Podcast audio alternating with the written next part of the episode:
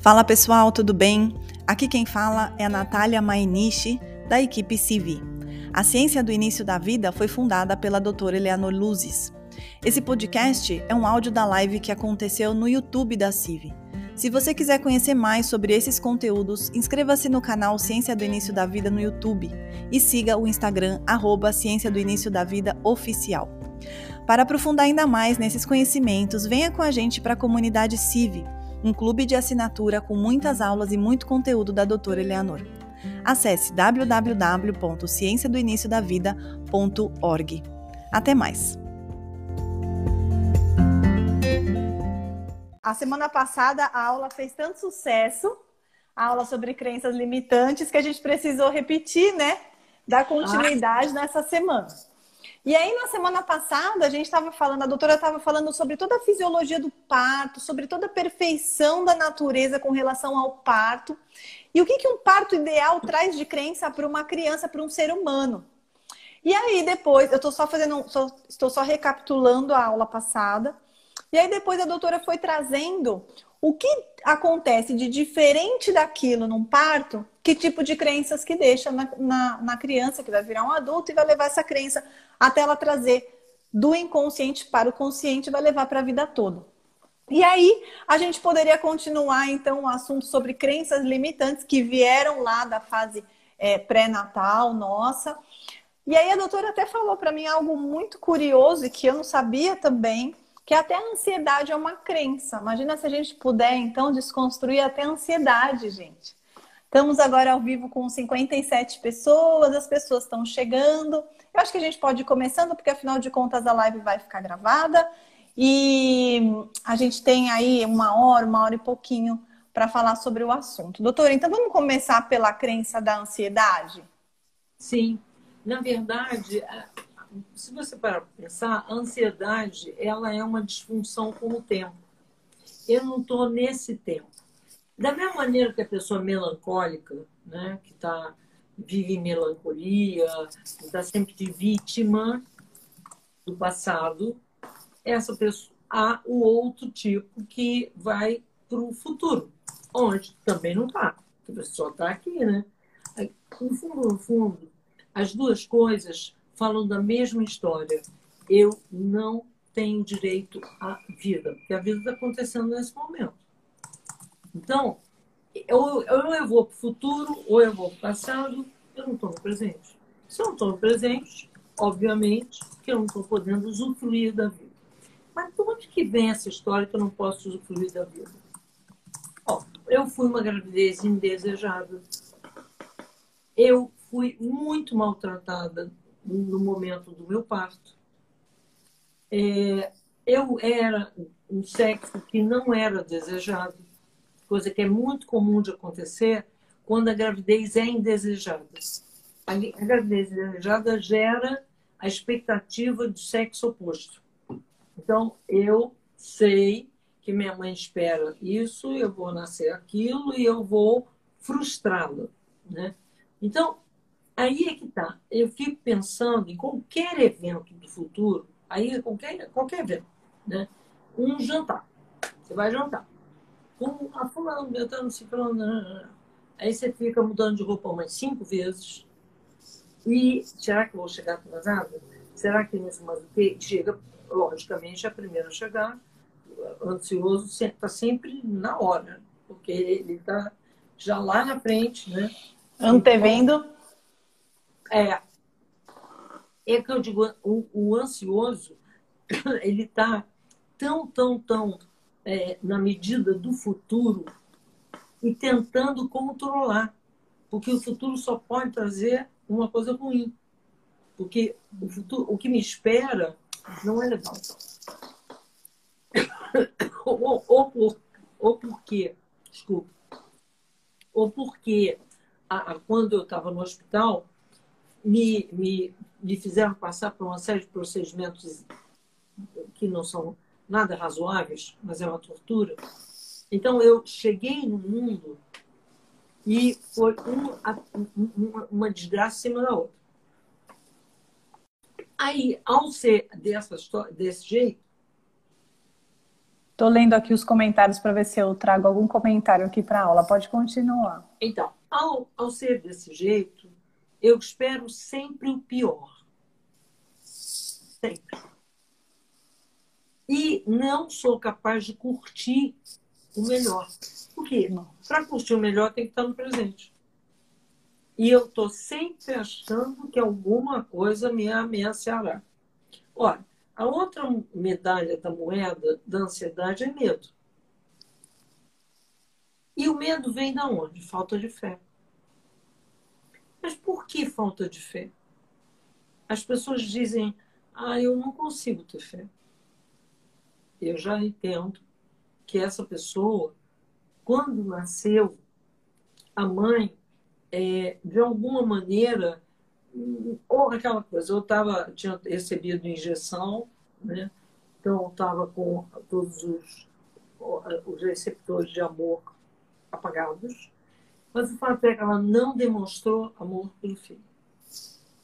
Ora, se minha mãe, que é Deus, não me ama, quem me amará?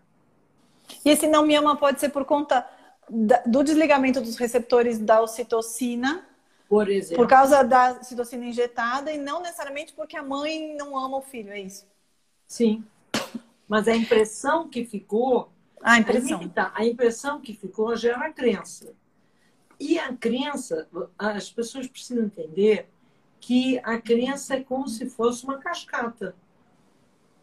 Por que, que eu indico tanto renascimento para crianças? Porque um, uma crença gera outra, que gera outra, que gera outra, que gera outra. Bando de crenças. Por exemplo, minha mãe, que era Deus, não me ama. Dom de Deus não me ama. Então, Deus é meu inimigo. Então, eu não posso ser fé. Se não, não posso ter fé, não posso ser feliz, não posso um monte de coisa, né? Se Deus não me ama. E se eu não posso ter fé, eu não posso ter esperança. O mundo só pode ser ruim. Quer dizer, é outra crença que advém de uma de uma crença vai gerando outra, que vai gerando outra, que vai gerando outra, que vai gerando outra. E é meio que assim, eu preciso que tudo aconteça rápido. Hã? E eu preciso que tudo aconteça rápido antes que dê errado, não é isso? Exatamente. Porque só vai dar errado. É, é, é isso me lembra de uma pessoa é, que ele dizia assim: qualquer coisa, imagina qualquer problema. Você vai pegar um atestado, não sei aonde. Bom, eu prevejo que isso vai ser uma tragédia. No mínimo. Ou isso assim, assim, que, sabe, dessas coisas banais, isso vai ser um problemão. É aquela coisa assim, ou ansiedade para. opinião a, a ele de coisa nenhuma, claro. Ou ansiedade para que um relacionamento que está começando dê certo. Ou ansiedade para que o filho, o parto aconteça e saia tudo bem. Ou ansiedade para que o negócio se concretize. Isso que você falou do parto é muito importante. Quantas vezes eu já vi homens nascidos de cesárea e a mulher quer trabalhar a parto normal, mas é que tá aquela história, os dois tinham que trabalhar antes. Aí, quando ela está em trabalho de parto, ele começa a ficar mega ansioso que a criança vai morrer. Então. Só é garantia de que a criança vai ser viva, ficar viva, se for cesárea. Antes. Vai tirar isso da cabeça daquela pessoa. Por que que tá? Não é esse aspecto só eu nasci de cesárea, só pode dar certo cesárea. Não. Porque, na verdade, existe uma ansiedade que tudo só pode dar errado.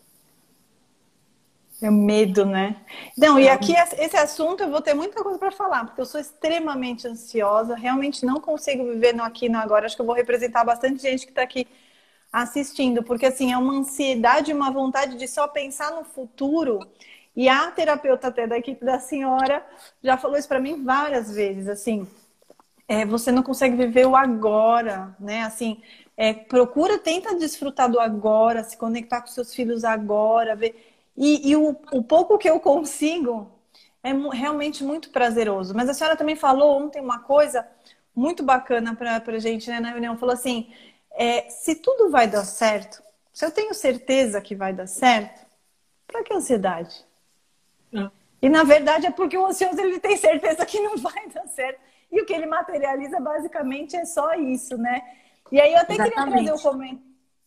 Lembra daquilo é, o, Bruce Lipton, o Joe Dispenza, aquela coisa de você materializa aquilo que você quer. É. Pensamento é frequência. Frequência acaba sendo matéria. Então, pensamento se materializa. Ah, você não precisa ser paranormal para isso. Quem é ansioso, aí é um bando de coisa errada. É, e, e aí, doutora, tem. Sai. Tem gente aqui. E vira, uma, e vira uma, um sofrimento. Toda espera vira um sofrimento. Não existe um apaixonamento ou uma conexão com o processo. Não. Tudo vira um sofrimento. E aí, eu queria trazer aqui é, até a, a, o depoimento, a pergunta de algumas pessoas que estão se manifestando aqui, porque esse é um tema que eu sei que é geral. Então, assim, são várias as crenças que a gente vai falar hoje, mas a ansiedade a gente podia se aprofundar um pouquinho, né? Então, ó, tem uma pessoa que diz assim, doutor, eu sou muito ansiosa e nasci de parto normal em casa. Meu pai fez o parto de todos os meus sete irmãos, mas não houve nenhuma intervenção hospitalar. O que, o que, o que mais pode gerar? Ah, na verdade, a, a, coisa do parto a senhora deu como um exemplo, né? Que pode gerar um ansioso. Um exemplo, tem muitas outras coisas. Por exemplo, muitas pessoas uh, pensam só é, que o parto em si é, escreve a coisa fundamental. Ela é importante, tanto é que os bons gerenciadores trabalham muito bem com o, o a, o roteiro de nascimento da pessoa, que aí já dá pista de muita coisa. Né? Mas não é só.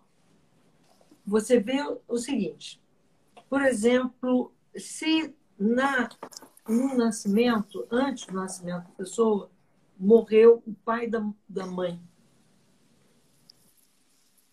A mãe desconectou. Qualquer coisa que faça a mãe desconectar. É, desconectou com o filho ela não, ela não tem mais conexão com o filho que está na barriga dela. Uhum. Ela tem conexão apenas com a perda. Com o evento. Uhum. É. Então, eu vou nascer debaixo de um luto desse tamanho. Então, o que, que vai acontecer? Ela não vai ter leite, dificilmente tem. Ela não vai estar tá conseguindo ficar muito olhando para mim ela não vai estar tá, tipo, nem aí. Porque ela está no luto. Muito importante. É uma outra situação. Ou houve uma brigalhada do cão quando, pouco depois, na família ou entre a mãe e o pai. E a senhora falou, né, que tudo que gerou na criança sensação de impotência ou desqualificação pode gerar ansiedade na vida. Não é só na vida adulta, a criança vira ansiosa desde pequena, né? Porque é aquela coisa, você é um bebê. O que, você pode fazer para separar a briga dos seus pais?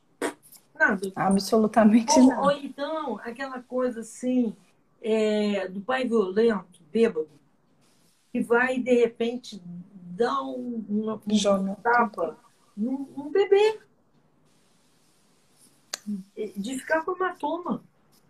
Gera total impotência e desvalorização. Hã? Gera total impotência e desvalorização. Então, eu não sou capaz. Se, aí ficou a crença, eu não sou capaz. Tá? Se eu não sou capaz, eu vou ficar ansiosa diante de qualquer coisa que alguém me pedir. Para ver se materializa logo. É isso, doutor? É esse o raciocínio? Para ver se a coisa acontece antes que dê ruim. É. Que é, a boa probabilidade dá ruim. A probabilidade da ruim é muito grande, né? É. é a crença que carrega na e ela viveu né? uma situação de impotência, ela não podia esperar. Ah, os próprios procedimentos hospitalares, Por exemplo, você imagina, você acabou de nascer e saiu do, do lugar que estava quentinho, temperatura constante, água, de repente você está no ar, uma pressão danada, e aí te escovam, e aí você sente uma dor descomunal, aí te enfiam sonda no nariz, sai com sangue. Então, quando não te dão um tapa na bunda, quando você passa por esse mundo de torturas que não são vistos dessa maneira, é, teste do pezinho, teste, não sei como é, tome de furar e tome de furar. O que, que acontece? A criança já sabe pelo Anand, em 1987, que ela sente 300 vezes mais dor do que um adulto.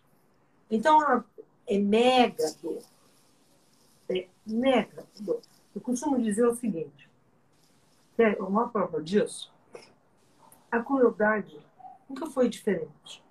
Ela não é criativa então, as torturas, desde torturas chinesas, torturas praticadas na Idade Média, ah, todas as torturas sempre foram iguais.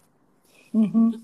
Mas, na época mais recente, pós-cesárea, hospitalização, de parto, a situação mudou. Aí passou a ser a, aquela tortura de ficar com um monte de luz na cara e ficar naquela posição é, que eles chamam. Como é que é? Que a pessoa fica pendurada num pau de arara e tomando Isso não existia. Isso aconteceu Mas, por causa do padrão de cesárea? Do nascimento. Do, do nascimento do torturador. Não, pode ser do torturador, mas do torturado com certeza. Ah, sim, porque o torturado está atraindo aquilo para a vida dele daquela forma, em razão do nascimento dele. Putz, aí é muito profundo também, né? É, e aí jogam água. Porque esse tipo de tortura que se praticava no DOPS, jogavam muita água. E muito não deixar a pessoa dormir e ficar com luz no rosto. E é aí que está o bebê que antes, dentro do barriga da mãe, podia dormir a beça, não uhum. faz mais. Porque a luz que tem num berçário é louca, quer dizer, luz fria. É para ver como que as intervenções do nascimento elas refletem tanto na vida, até nos casos das pessoas que são torturadas, sequestradas, ou até essas torturas contra a humanidade e tudo mais. Essa falou em sequestro, eu chamo cesárea sequestro, toda cesárea que não era para ser, que a criança não entrou em trabalho de parto. Uhum. Ou mesmo que entrou, mas não foi dado a chance dela do parto acontecer direitinho. Uhum. Normalmente não, a, a, a contração não está profunda e não está eficiente o suficiente para nascer. Então, ah, não, não, não, agora ah, vai ter que ser cesárea. Eu chamo isso de cesárea sequência. Novamente, a crueldade nunca foi criativa. Mas o crime de sequestro aconteceu, historicamente falando, depois de cesárea. Olha só. Como tinha lá na Idade Média, as pessoas não eram sequestradas. Nossa, é muito profundo. Aquela coisa, enforcada, esquartejada, outra coisa. Doutora, tem gente perguntando. sequestro especificamente passou a ser um crime mais recente. Doutora, tem gente perguntando, tem gente falando muito de medo, medo que paralisa, medo de dar o primeiro passo profissional. Já que a senhora falou que o outro lado da, da mesma moeda é ansiedade e medo, né? São os dois lados da mesma moeda. Tem gente perguntando se o parto fórceps tem relação com ansiedade. Tem. O parto de fórceps é, tem muitas histórias, eu já vi no consultório, muitas histórias de parto de fórceps. Uma das piores, das mais comuns, é a frequência de ter enxaqueca. Né?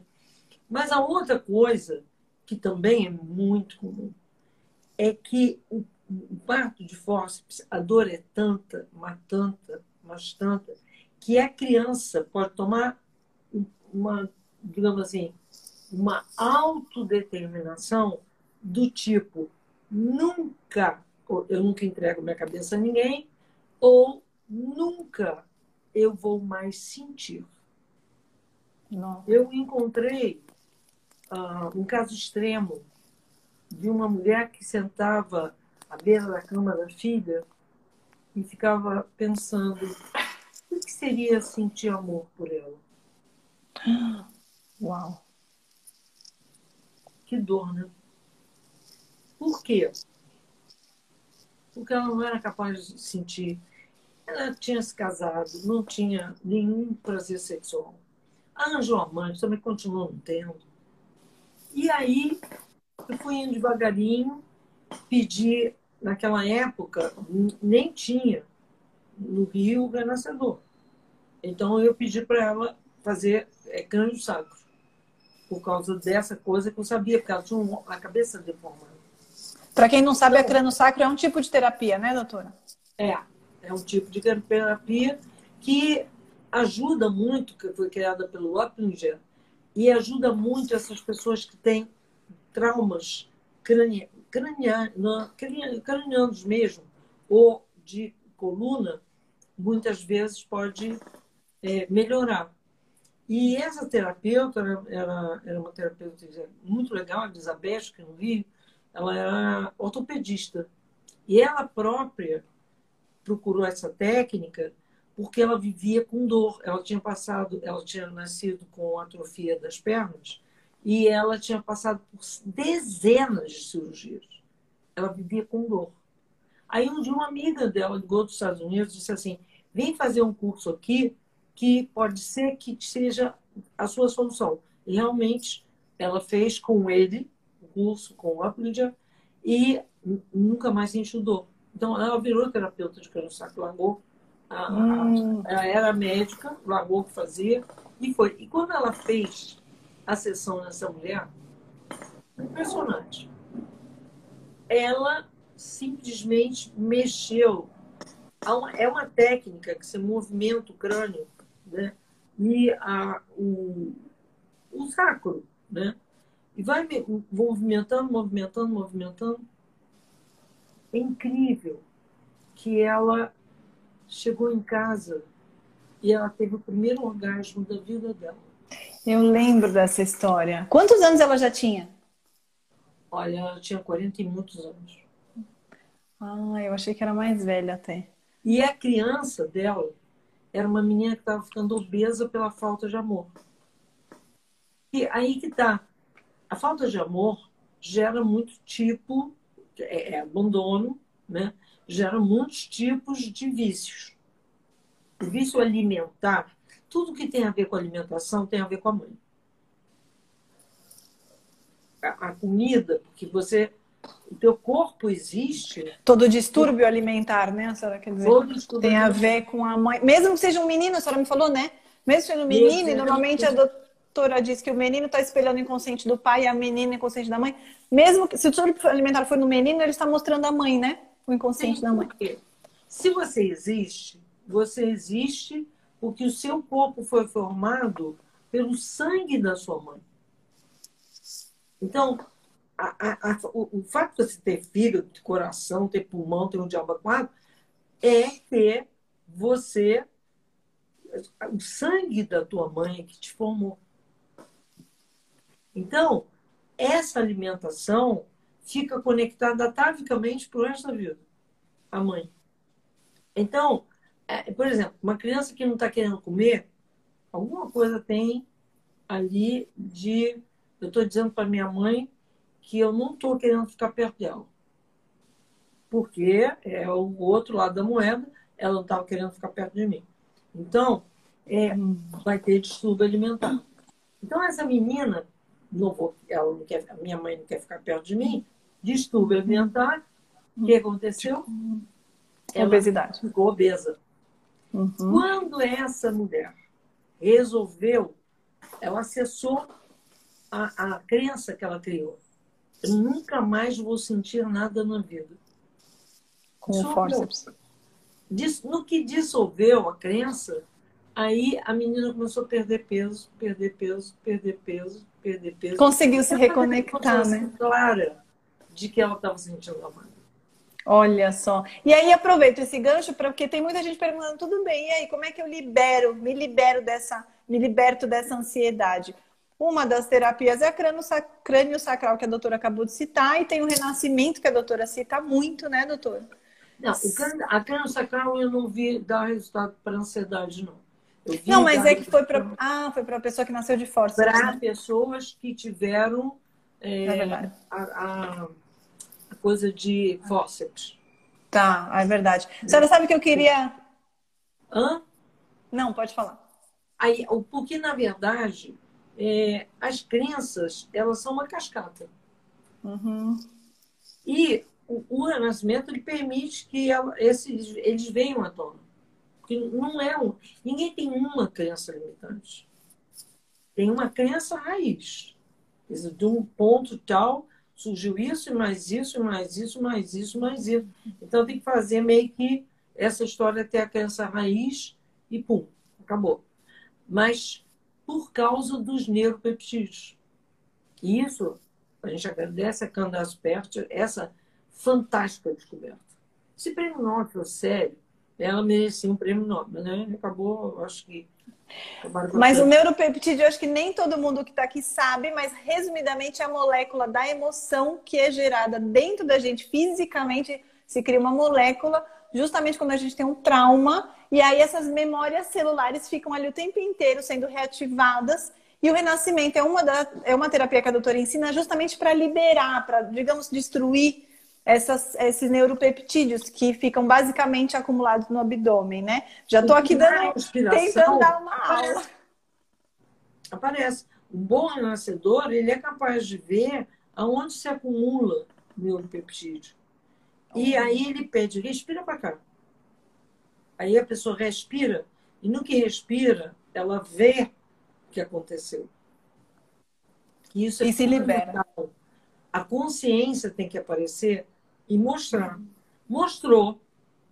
Ela pode ter uma emoção coerente com, aquela, com o que ela está vendo ou não, mas depois tem um estado de bem-estar muito grande. Mas a grande vantagem é, ao matar os neuropeptídeos, nunca mais. Eu ouço as pessoas dizerem: minha vida era antes e depois. E é verdade. Aquilo, tchuf, foi embora. E é muito verdade. Desapareceu. Então, para mim, a, a, isso que a Candace Perto descobriu de neuropeptídeo, porque aí que está, toda a psiquiatria tinha a ideia de que todos os problemas eram límbico. Tem nada a ver com ele. Com o quê? Tudo tinha a ver com o sistema límbico. Límbico. Eu, eu lembro que eu tive um professor de psiquiatria que disse uma coisa que eu nunca mais esqueci ele era uma pessoa muito engraçada. Ele dizia assim: se você quiser saber quantos livros tem escrito sobre o sistema límbico, era uma biblioteca enorme, né? Ele dizia assim, que era de outras coisas. Ele dizia assim: bota dez vezes essa biblioteca aqui, é tudo que tem escrito sobre o sistema límbico. E agora vou te dizer uma coisa: tem uma regra em medicina. Quanto mais se escreve sobre uma coisa, menos se sabe sobre ela. Uhum. Porque, se você sabe, você, você diz uma frase. Verdade. Então, o sistema límbico, que durante anos e anos e anos e anos, anos tudo era sistema límbico. Só que ninguém mudava nada. Acontece que, ao descobrir a coisa do neuropeptídeo, primeiro, ninguém sabia que tinha neurônio no coração. Ninguém sabia que esse neurônio era o produtor do neuropeptídeo, que é a memória que é uma molécula da emoção e da memória, mas que também, uma vez destruída, ela destrói o registro. Então você pode apagar o registro. Ninguém está condenado a ser infeliz por resto da vida. O que aconteceu uhum. isso, pelo outro, pelo outro lá atrás. Ninguém. Não é necessário. Então, é importante, né? Tem, tem o trabalho do John Dispenza, né? que também trabalhou em cima de neuropeptídeos. São uma série de é, os livros dele, tem ali até livro dele. Tem livro, tem curso dele. Quem procurar no Google Joy Dispenza com Z, é. Olha só. Encontra curso dele, meditação dele, guiada que, que destrói neuropeptídeo. Como criar. Como é que chama, doutora? Esse é, uma, é uma um novo eu. Não. Como criar um, um novo eu. Novo eu. Aqui no Brasil foi traduzido como é, perdendo o hábito de, de, de ser, ser você mesmo. Hã? É. Perdendo o hábito de ser você mesmo? É, é isso mesmo. E essa, esses livros todos, que tem, tem vários livros, em que você ele vai propondo meditações que você vai fazendo para mudar. Mudar esses neuropeptídeos. Então, de toda e qualquer maneira, ah, eu não posso, eu não sei o que.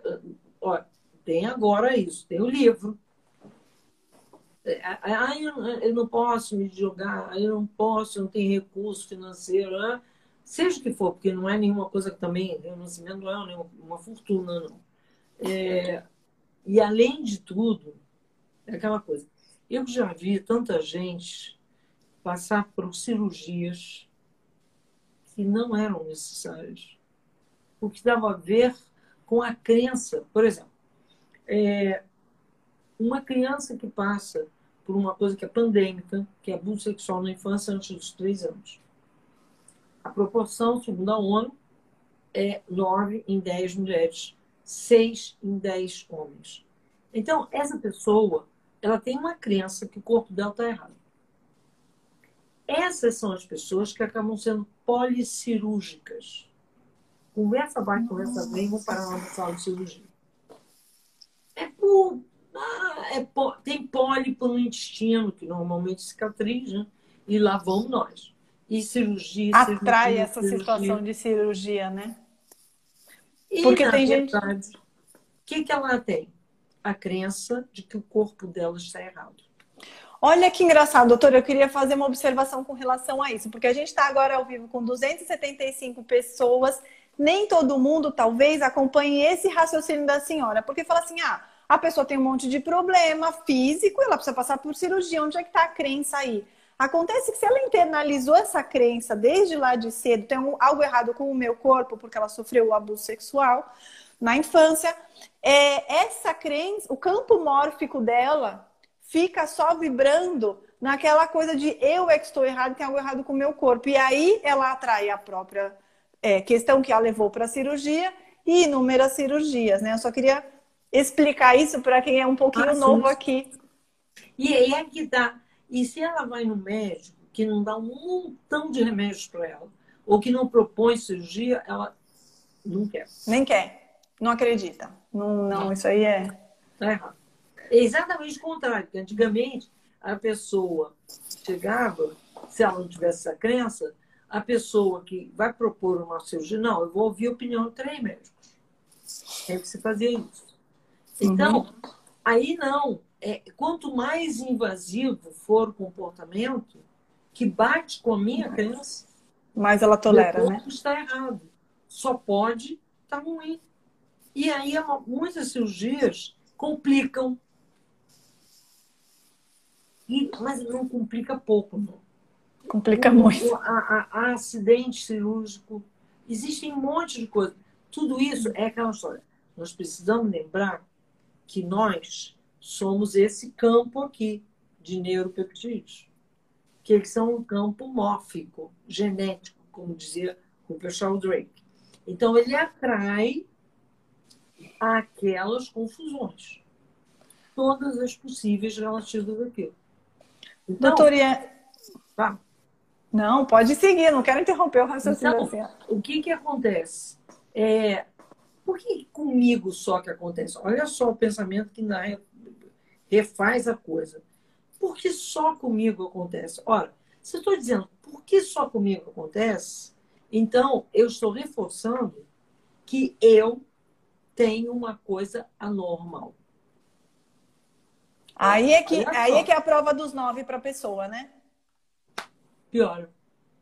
Putz.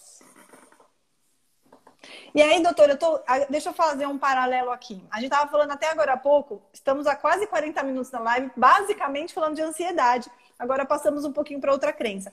Mas só para voltar nessa questão de ansiedade, teve bastante gente aqui escrevendo que ah, eu nasci de parto normal ou até parto natural domiciliar e sou muito ansiosa. É que a doutora cita o parto como possível origem da ansiedade, mas a ansiedade pode, ter, tá, pode estar na concepção, não é, doutora? Pode estar na gestação. Pode estar, pode estar na, na, na, amamentação. Pode estar na gestação. Tipo, por exemplo, aquela pessoa que é gravidez indesejada. Ela, aí a mãe, em geral, a gravidez, pela literatura fala, em geral, a mulher que está com a gravidez desejada, ela pensa que o sexo da criança teria que ser outro. Então, a criança o tempo todo está dizendo, Ih, eu sou uma menina, mas minha mãe está esperando um menino. Conclusão, eu vou chegar e vou decepcionar. Eu já decepciono de partida, né? Olha só, é, é, é uma fórmula da ansiedade, né? Eu vou chegar e vai dar tudo errado. Ponto. Essa é uma possibilidade. A outra possibilidade é a situação de, por exemplo, gravidez onde existe agressão física. Então, se eu chegar aí fora no mundo, eu vou apanhar também. Então, novamente, ou então a mãe, durante a gravidez, já vi alguns casos, de pessoa ser atropelada, sofrer um acidente, sofrer um assalto, uhum. alguma coisa desse tipo, bem ruim. Né? Eu vou chegar aí no mundo e o que me espera é a pior coisa. Ou todos os procedimentos que foram ficaram no entorno do começo da vida da pessoa até os três anos de idade. Tem acontecimentos que marcaram, marcaram e marcaram. Por exemplo, ah, eu me lembro, quando eu estava no Instituto de Psiquiatria, o quanto tinha de criança que a mãe botava para parar de amamentar pimenta. Não sei. Ou então um bicho feio. A criança abria, abria o sutiã e, e encontrava uma coisa que dava um susto na criança. Ou então a mãe some de casa. Tudo isso é traumático, mega, mega, mega traumático. Então, esse traumatismo do aleitamento, dos três primeiros anos de vida, tudo isso que acontece que faz a, a, que fixa a crença de que eu posso esperar o pior. Por exemplo, durante um parto, a, tipicamente uma pessoa ansiosa, há muitos anos atrás, estava é, para nascer, só que o plantonista não queria que ele nascesse no plantão dele. Então, deu medicação para parar o parto. Ele nasceu. Roxo, roxo, roxo. Pergunta como que ele se tornou na vida. Tudo só pode dar até as piores coisas, porque ele estava no momento de nascer e não podia nascer. A mãe não e podia aí... fazer força. E aí fica qual crença, doutora? Com essa crença. Vou chegar aí fora, olha só, a hostilidade que eu estou recebendo. É. Eu podia sair muito bem, muito obrigada. Uhum. Mas fica aí dentro. Uhum. Você não tem direito de sair. Muitas vezes as pessoas se tornam claustrofóbicas. Professora, vê, até a claustrofobia é crença, né? Hã? Até a claustrofobia é crença. Sim. Ué, quer ver uma, uma coisa típica? A mulher que tem muito medo da mãe, durante a gestação, ela sangra.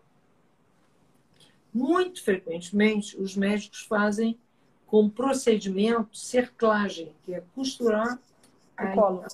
ao começo do útero, colo do útero. Então, todas as crianças que passaram por esse procedimento são claustrofóbicas. Claustrofóbicas, nossa. A senhora vê como tá. E aí tem muita gente aqui perguntando, tá, e a solução? A doutora acabou de falar da solução. Como é que faz para liberar? tudo isso. Tem gente perguntando se dá para ter parto. Aí vai para o assunto do parto. Dá para ter parto natural com 42 anos? Olha, se você entrar aqui no Instagram da doutora da Ciência do da Vida, tem muito assunto. Tem uma live só sobre gravidez, gestação após os 40. Eu queria comentar aqui, um, um, um homem fez um comentário e falou, parece que eu sou o único homem aqui. De fato, o público da doutora é, na sua maioria, mulher. Então, seja muito bem-vindo. Quem está aqui também, os homens. Tem gente perguntando se vai ficar gravado, vai ficar gravado. Se Deus quiser, orem por nós, se não der nenhum problema aqui, e não vai dar. Vai ficar gravado sim. Até esse homem que estava aqui, ele disse assim: e eu sou tão ansioso que nasci de sete meses. É típico do prematuro, como eu também fui prematura há sete meses, ser ansioso, né? Também. Nós estamos basicamente aqui só falando da ansiedade, mas aí eu queria é, fechar o assunto da ansiedade. Só, só um minuto. É, Vai lá. Mudando um pouquinho, que ele. A, a, a crença que é, eu, eu tenho uma crença que reforça a minha crença. Não. É. Você nasceu de sete meses porque não estava lá. E eu estou esperando que. Olha como é diferente. Eu estou esperando que aí fora seja melhor. Geralmente a mãe estava deprimida.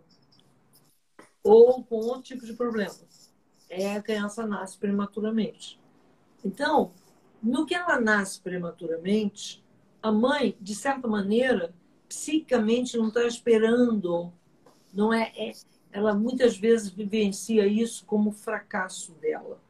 Ela não foi hum. suficientemente eficiente para ter o filho que as pessoas ficam falando, ah, é prematuro, né? É prematuro, né? É prematuro. Aí a mãe fica naquela coisa, eu sou incapaz. Hum. Ora, se eu, se a mãe começa a conceber a ideia, eu sou incapaz, o que vai acontecer? Então, vai eu estou errado. Eu só posso esperar estar errado. E pior, sendo você homem, você se sente mega, mega culpado da sua mãe ter sofrido tanta agressão por sua causa. E foi você que quis. Nada disso. Então, não entra nessa história. Lembra de uma coisa: a mãe, para a criança, até três anos, ele é Deus. Uma das razões das pessoas não ter fé é isso. Se Deus não me quis, se Deus não me amou, quem vai me amar? Nossa. Isso gera muitas das questões de ateísmo. E o ateísmo atrapalha para quem é ansioso, para quem tem medo, porque a fé é o melhor antídoto contra o medo. Então, se eu não tenho como ter esse antídoto, não tem como ter nada. E a doutora estava falando, né, doutora, que a ansiedade ela é pura adrenalina no corpo, né?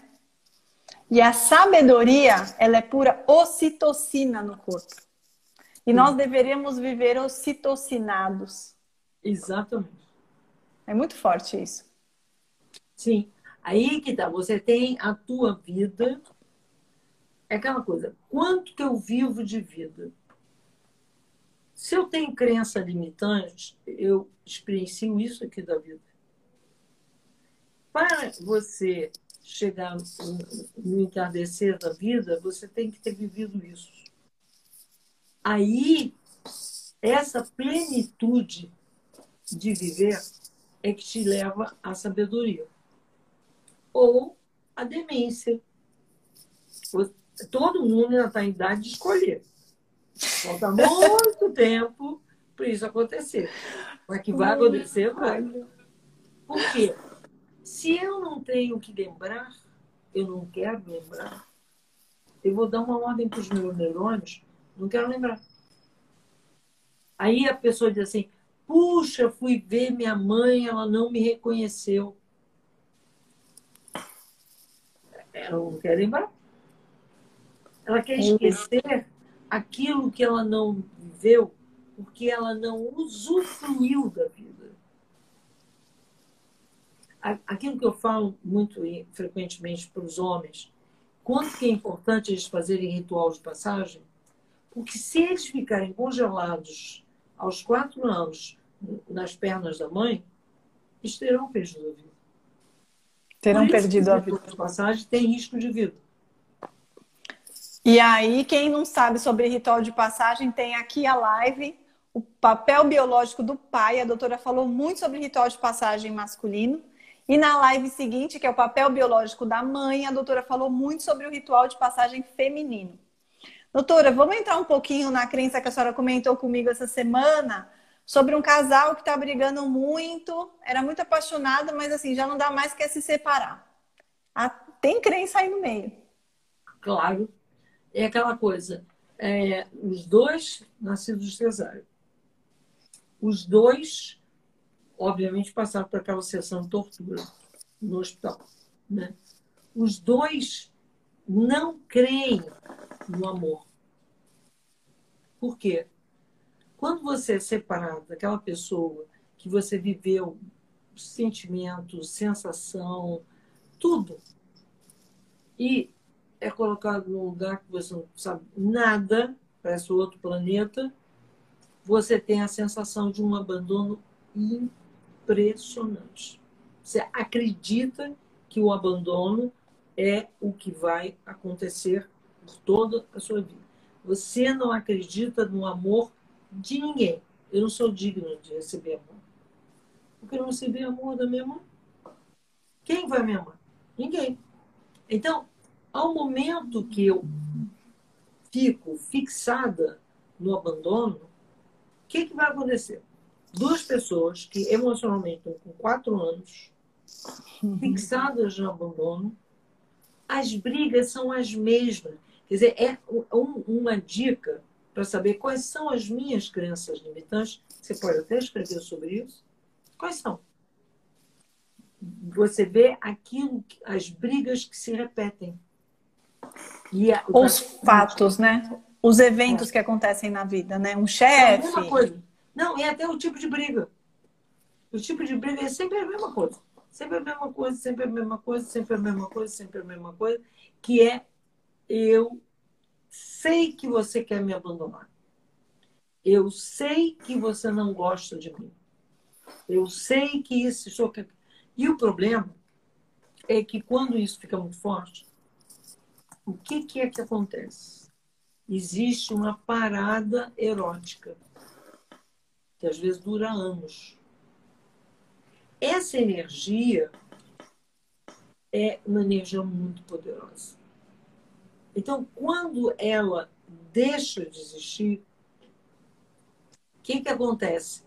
Toda, to, toda a, a parceria, a empatia vai embora. O que reforça eu não sou amado, eu não sou amada. Nossa. Então, é aquela coisa, peraí. E a tendência, exatamente por causa do medo de separação, as pessoas se mantêm, eu não vou me entregar, porque daqui a pouco o outro vai sair porta fora. Ou eu não vou conversar, não vou ter uma DR é, como adulto, não vou chamar para uma conversa para melhorar a relação, porque vai que rola um abandono no meio do caminho, né? Mas DR não presta. DR só dá confusão. Porque são as mesmas conversas ditas da é, mesma maneira, mesma... só que um tom mais alto. Aliás, é uma coisa, um, um sinal que você tem que ter atenção. Quando você está falando alto, não é mais você consciência que está falando. Ou é o ânimos da mulher, ou é a, a coisa infantil, ou é a ânima do homem, ou é o lado infantil. Que gente adulta não, que consciente não grita. Nossa. Aí, passa dois dias, começa tudo de novo, as, até as palavras são iguais. Eu já sugeri para alguns casais fazerem o seguinte: pega o celular, grava. Aí, quando ela ou ele começar a mesma história, você diz: ó, para aí um pouquinho, para não perder seu tempo e o meu. Eu já sei o final. Vamos assistir o um vídeo gravado da nossa briga. dá uma de juruna. Olha só. Ó, você nem vai precisar dizer tanto, porque já está tudo aqui dito. Porque é igual. Gente, é igualzinho. É, e a senhora estava falando também que essa crença é, de quem briga do casamento e tal, assim, normalmente os pais desse casal brigavam muito e a crença que, ele tem, que eles têm que casamento é só briga, né? É outra, outra coisa. Por exemplo, as crianças cujos pais brigam muito e a criança é muito pequenininha, ela entende que casamento é briga. Ela entende que se entregar amorosamente é depois ouvir barbaridades. Está lá. Só que ela não sabe que ela pensa isso. Mas ela tem medo disso. Ela espera isso. Então, são todas crenças que era, assim, num tempo que a pessoa nem confia, chegou a essa conclusão. Mas não consegue deixar de crer. Só vai deixar de crer mesmo como matar todos os neuropeptídeos. E aí, doutora, é, a gente ainda. Nossa, a gente está bastante aqui na, na crença da ansiedade, mas é que tem muita pergunta. E talvez a gente precise fazer uma terceira live sobre esse tema. Talvez a semana que vem a gente volte a esse tema, porque faz bastante sucesso. E quando a senhora fala, todo mundo se identifica, todos nós, né? E aí apareceu pergunta aqui de assim: a minha filha de 5 anos, a minha filha de 7 anos é muito ansiosa, o meu filho é muito ansioso. Teve filha aqui que passa, passa amanhã com dor de barriga na escola, de tanta ansiedade. E a senhora diz tanto sobre a criança estar espelhando o inconsciente dos pais. Então, responda essas, por favor, doutora. Olha só, criança, isso o Jung já falava Jung? há 100 anos atrás. Criança não adoece. Ela simplesmente espelha o problema que está no inconsciente dos pais. Ou aquilo está sendo vivido agora pelos pais, ou aquilo foi vivido pelos pais naquela mesma idade. Então, a criança está é, ansiosa, ansiosa, ansiosa. Como é que você está? Ah, é, eu estou um pouco. É bem assim. Bom, é muito impressionante. Quando você começa a tomar providências de se transformar, você conversa com a criança, a criança, na fase REM, a criança simplesmente começa a relaxar ela não se permite relaxar. Enquanto você, ela se sacrifica por você. E esse sacrifício, né, doutora, eu queria só contextualizar para quem não sabe, para quem não acompanha a doutora aqui sempre, né, para quem está chegando agora. Esse sacrifício, a doutora fala no seguinte sentido: ela, a, a procriação, me corrija se eu estiver errada, ela é também para a evolução da espécie. Então, a criança, ela está mostrando o inconsciente dos pais para que os pais evoluam, deixam de ser criança, ou de ter aquelas crenças no inconsciente, aqueles traumas, olhe para isso, traga para a consciência e sejam pais mais adultos e, portanto, mais presentes para elas mesmas. Mas então a criança, de forma inconsciente, obviamente, ela está se sacrificando para mostrar algo para os pais, dos próprios pais. Isso é uma sabedoria ímpar da natureza, desde que a gente saiba, porque enquanto a gente não sabe, a gente fica tratando a criança, o sintoma da criança, né? É, um pouco também porque os pais não querem tratar da ferida deles. Então, eles ficam sofrendo pela ferida que o filho está. Como se ele fosse o ente que criou aquela confusão. Ah, ah. Não. Ele está sacrificando para você se transformar. E essas crianças ansiosas, doutora, elas podem estar mostrando uma ansiedade atual ou uma ansiedade que os pais viveram na, na idade que a criança está, né? Sim. Sim. E, e cujo trauma ficou no inconsciente dos pais, ou até no consciente. E os pais precisam tratar isso, liberar isso, né? Não. Por exemplo, quer dizer, é, o menino é, que batendo nos coleguinhas, não sei o quê, papapá, e na família muitas, é, muitas pessoas trabalham em empresas de família. Então, na família, o dono da empresa, que é o avô da criança, está fazendo barbares. E o filho, ao invés de buscar a vida dele, a, história dele, né? não, fica ali. E é humilhado, não sei mais o quê. Daqui a pouco, é, um monte de desvio de dinheiro. Aí, daqui a pouco, há um risco do pai da criança perder a casa. Só que o pai é assim. Sim, sim, sim. A criança fica batendo em todo mundo. Ela, ela se torna a guerreira que o pai não é. Uau! E tem três aninhos, quatro aninhos. Aí o professor, olha a confusão. Aí o professor vai dizer: não, essa criança está com DDA. DDA é H, que coisa que o Leon Eisenberg inventou. Que Já tem, avisou. Né? Aí ele inventou para ganhar dinheiro do Mexil Fernandes. Ponto. Aí botou isso no testamento e assim ficou. Porém, está uma doideira. Está mostrando. Ela... Diagnósticos psiquiátricos. Que elas não têm problema psiquiátrico. Não tem. Ela está, na verdade, expandindo aquilo que os. Ela está expandindo ou colocando para fora aquilo que os pais não colocam né, algo que uma reação que o pai deveria ter, né, uma presença que o pai deveria ter, ou a mãe. Garotinho, é, porque aqui no Brasil eu vejo que é mais para o sul e para o nordeste que tem muito é, essa história de empresa familiar. Uhum. Mas aonde tem a coisa de empresa familiar, em geral, não costuma dar certo. Por quê? Porque na empresa, isso é, é uma coisa muito curiosa. Muitas vezes casais que querem fazer isso dá confusão. Por quê? Porque as, as questões emocionais, as crenças limitantes que não foram resolvidas são atuadas nos atos praticados pela empresa e a empresa tende aí de pior a péssimo. Uau!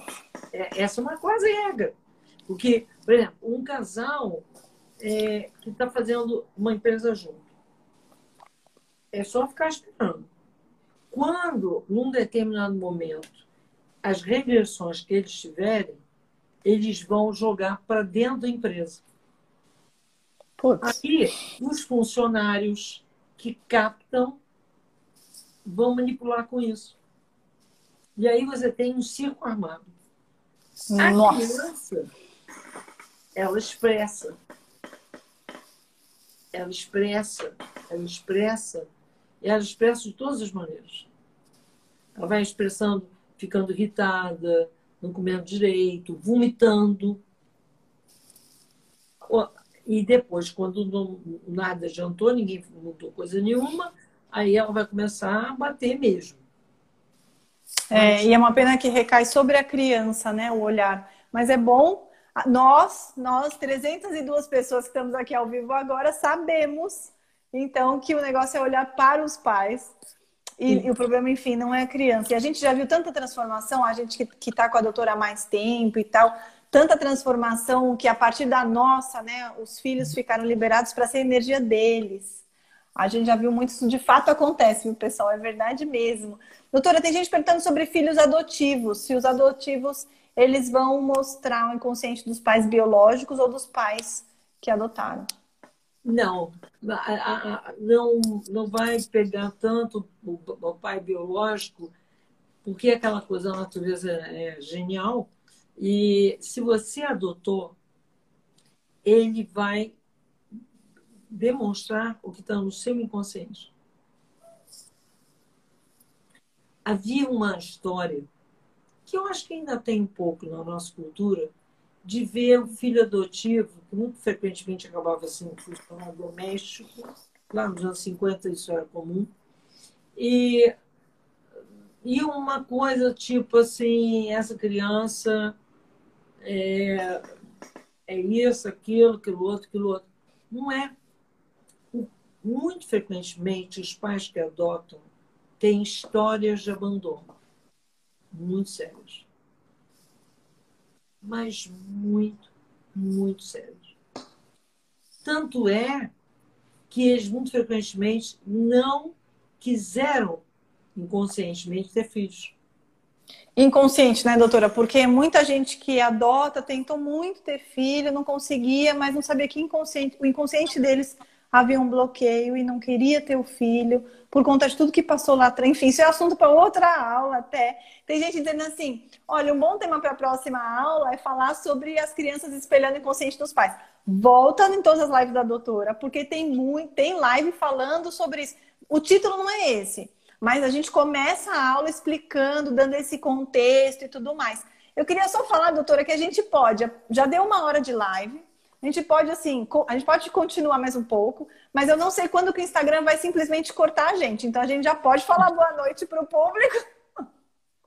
boa noite para todos. boa noite para todos. Felicidade, porque ela é aquilo que a gente veio fazer aqui. Ai, que lindo.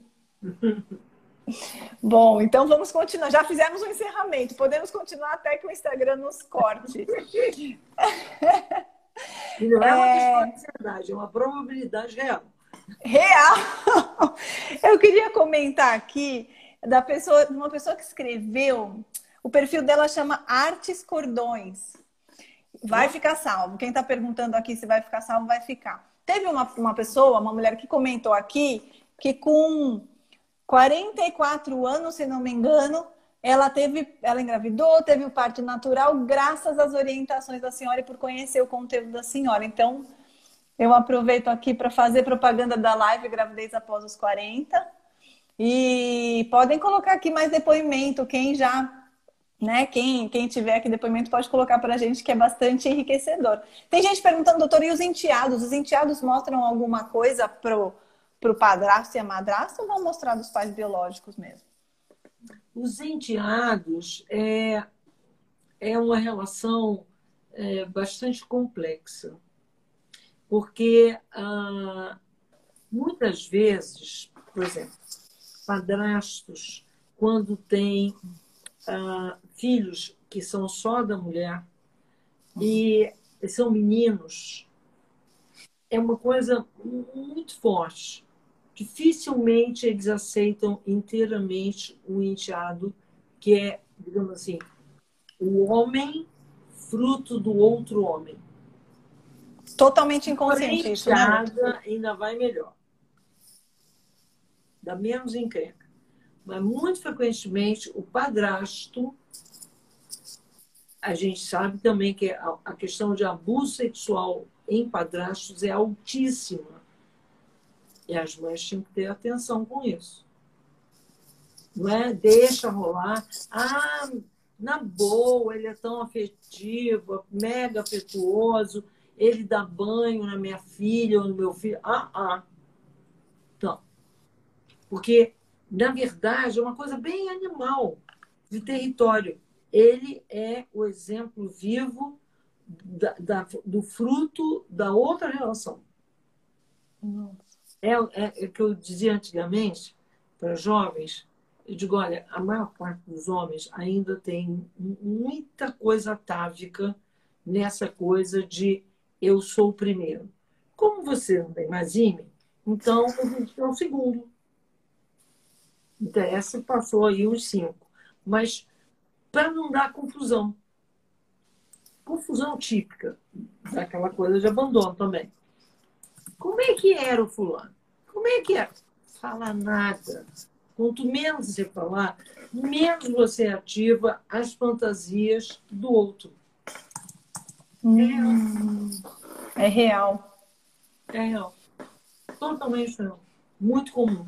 Então, a questão de ser padrasto, a pessoa tem que ter uma espiritualidade forte. Espiritualidade forte não é crença religiosa. Tá? Todo mundo já sabe aí, de pastores, de, de chefes de centro espírita, gurus da Índia, para, para, com um monte de encrenca de pedofilia. Então, uhum. não é disso que eu estou falando. Estou falando de espiritualidade real da pessoa, ética da pessoa. Então, essa pessoa, ela está preparada, se autoconhece para receber alguém de uma relação anterior? Uau, tem que estar tá muito tem que estar tá muito no adulto, não na sua própria criança, né, ferida. Exato. Nossa.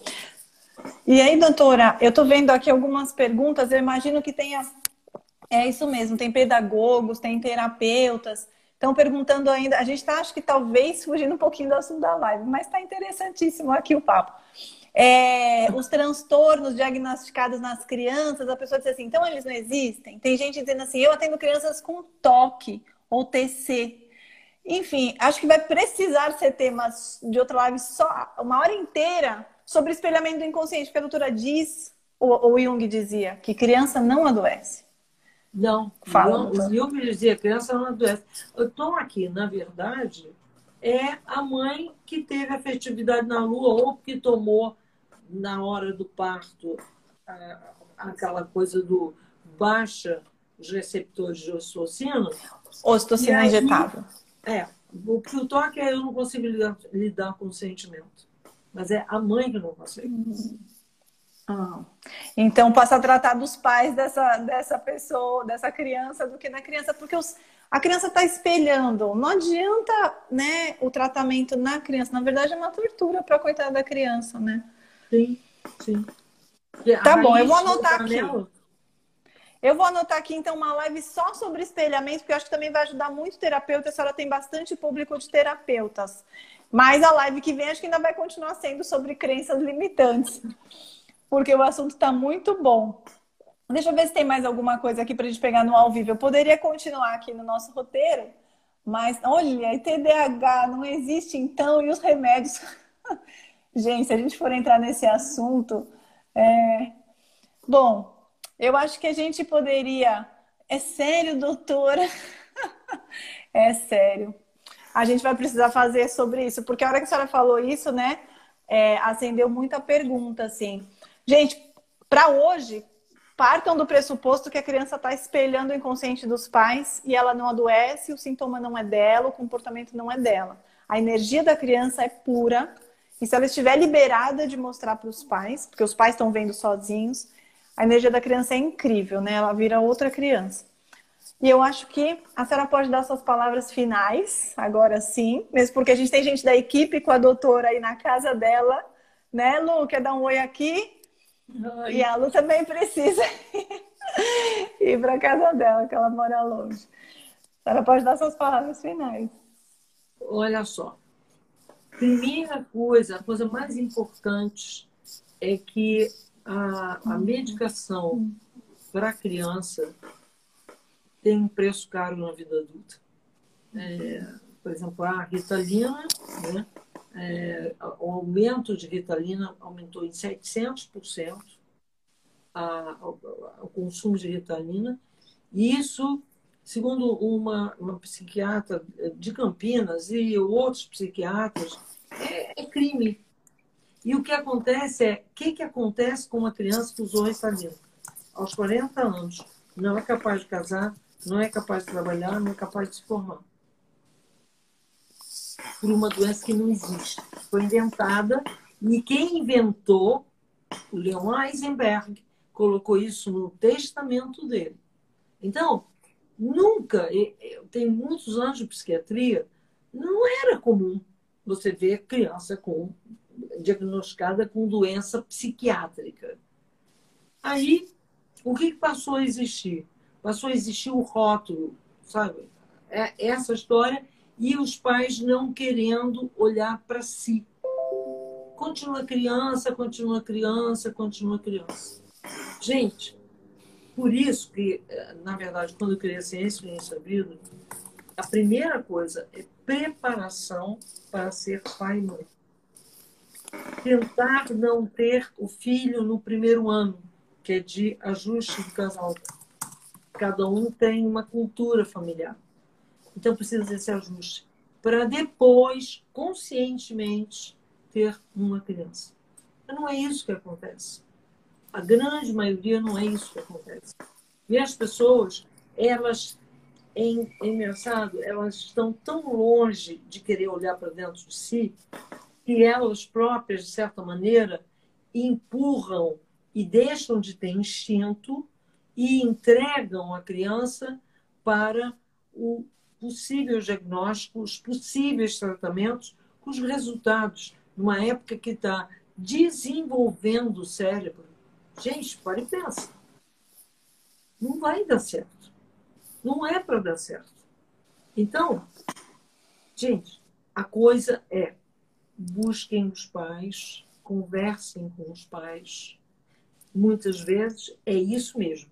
Pega os pais que não têm muita consciência, vai lá e pega, coloca na, no renascimento para terminar com a crença limitante. Porque há pessoas que você fala, você conversa, no fundo, no fundo, entra por isso, é por aqui.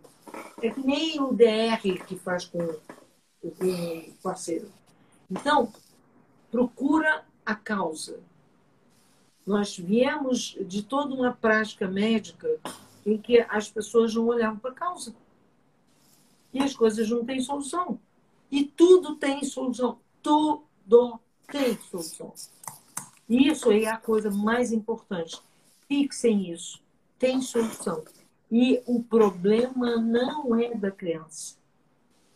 Não foi ela que criou a engrenagem da disfuncionalidade familiar. Por favor, amor por criança. E essa foi mais uma live transmitida pelo YouTube e Instagram. Venha você também fazer parte da comunidade CIV e ter acesso a conteúdos exclusivos para os alunos. Inscreva-se através do link na bio do Instagram, arroba Ciência do Início da Vida Oficial ou através do site www.cienciadoiniciodavida.org. Até mais!